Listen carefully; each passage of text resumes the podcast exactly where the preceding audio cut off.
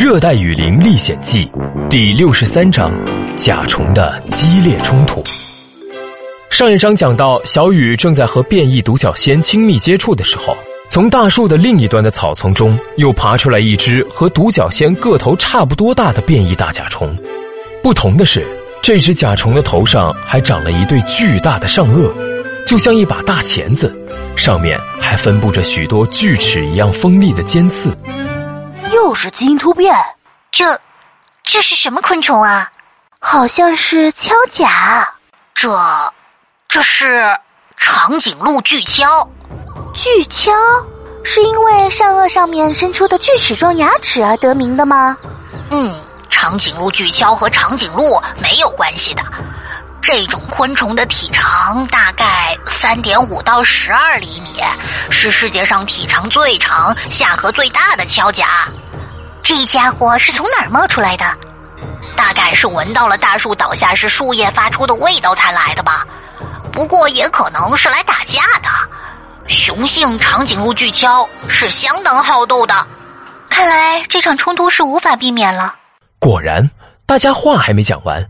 这两只变异大甲虫就已经打起来了，一边是三只长长的尖角，一边是一对巨大的钳子，咣当咣当碰撞在一起。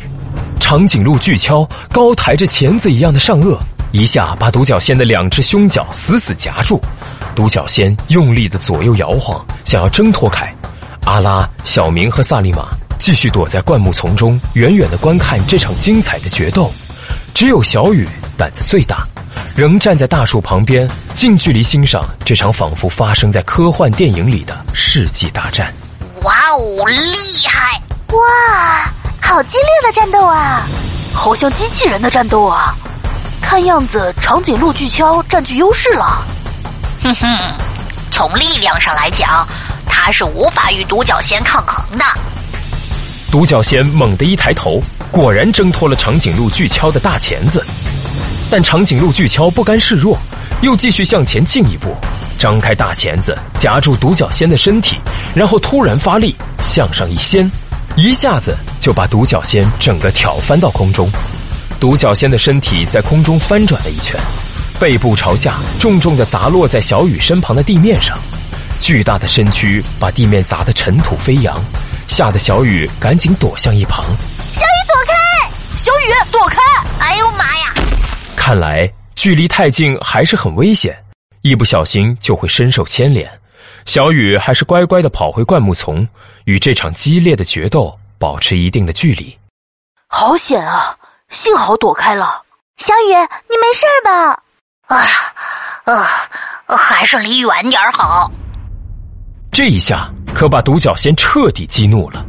只见他在地上扑腾了一会儿，翻转过身体。展开翅膀，一跃而起，又重新飞回到树干上，怒气冲冲的一头冲向长颈鹿巨锹。因为这次有一段助跑距离，所以独角仙冲过来的力量非常大。它那长长的头角直接从下方刺穿了长颈鹿巨锹头部的盔甲，扎进了它的身体。哇，行了！亚特拉斯南洋大兜的头角刺进长颈鹿巨锹的胸部了。那它能赢吗？嘿。等着瞧吧，更精彩的在后面。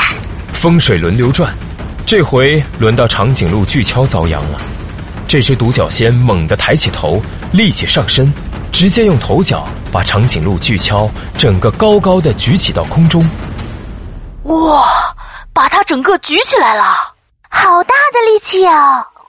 哎，这下遇上劲敌了，战斗快要结束了。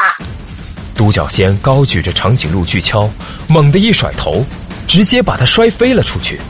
这次轮到长颈鹿巨锹在空中翻转着身体，猛地砸落到地面。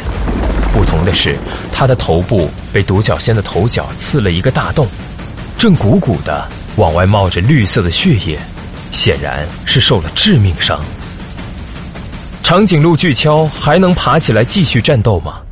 最终谁会胜利呢？下一章我们接着说。跟我一起来吧，一点那些。